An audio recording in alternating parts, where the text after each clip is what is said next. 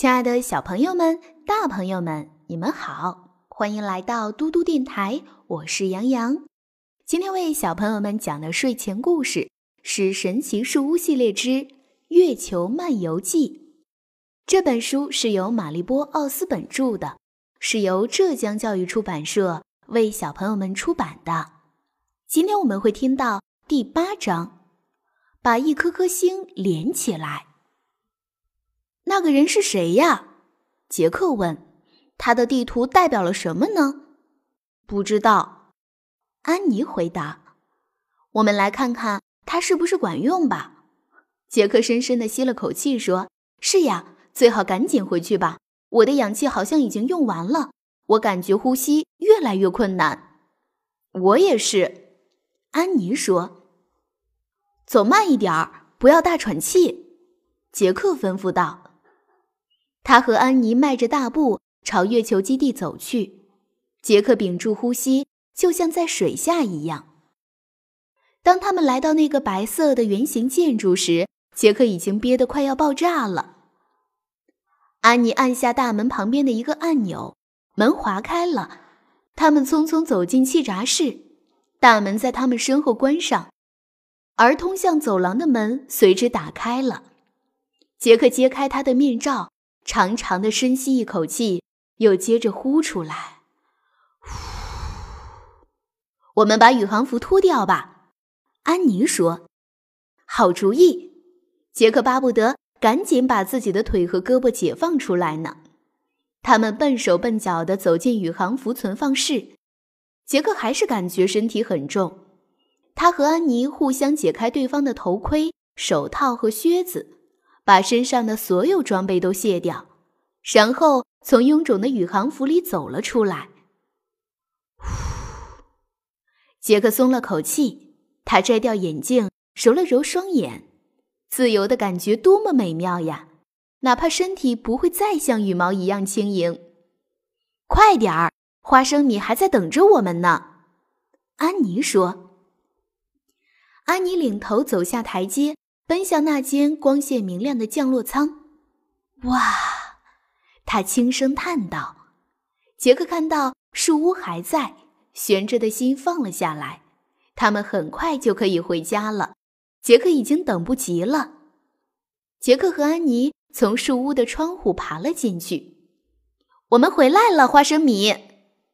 安妮唤道：“吱吱。”小老鼠跑向字母 M，我们想你了。安妮拍了拍小老鼠的脑袋，说：“我们碰到了一个月球人。”对不起，花生米，麻烦你挪开一点。杰克说：“我们要把地图放在字母 M 上面。”安妮把小老鼠从字母 M 上轻轻抱开，杰克把那张星星地图从笔记本上撕下来，放在字母 M 上面。紧挨着猛犸象骨头、芒果和月光石，他松了口气，把身子往后一靠，坐在自己的脚后跟上。把那本宾夕法尼亚的书递给我，他对安妮说：“有了宾夕法尼亚的书，我们才能回家。”没有回音。杰克转身看着安妮：“不管用。”杰克，安妮说道：“那本书不在。”什么？难道他们要找的 M 并不是地图？杰克想。他在树屋里四处张望，书肯定不在这里。安妮说：“哦，糟糕！”杰克的心沉了下去。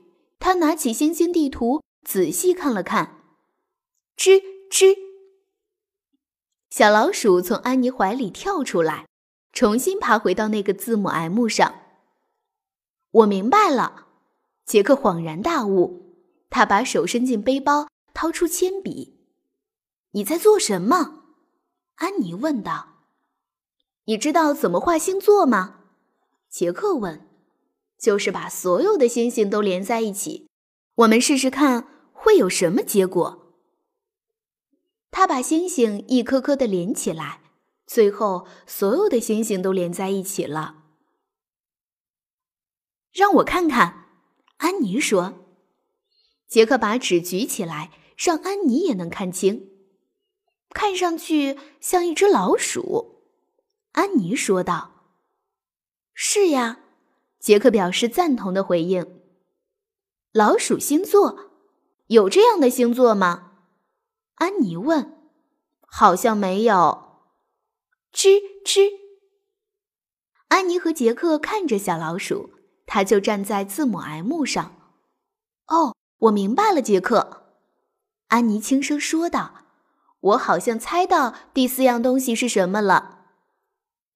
杰克咧嘴一笑说：“我也知道了，就是一只老鼠。”两人异口同声地说：“吱吱。”那句咒语可能就是“月光石芒果猛犸象骨头老鼠”。安妮说。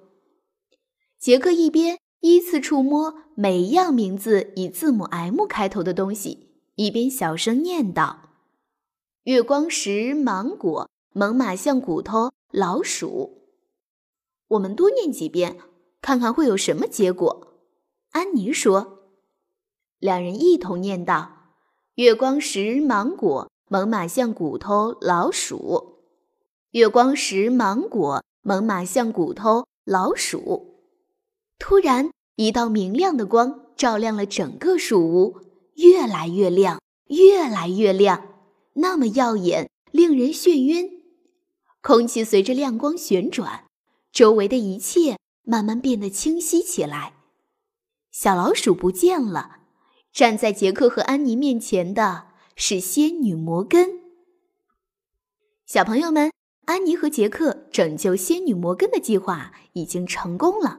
那仙女摩根还有安妮和杰克，他们之间。还会有什么神奇的故事发生呢？我们一起等待明天的故事。我是杨洋，如果你喜欢听杨洋姐姐讲故事，可以让爸爸妈妈关注微信公众平台“嘟嘟 radio”。我们明天再见，晚安。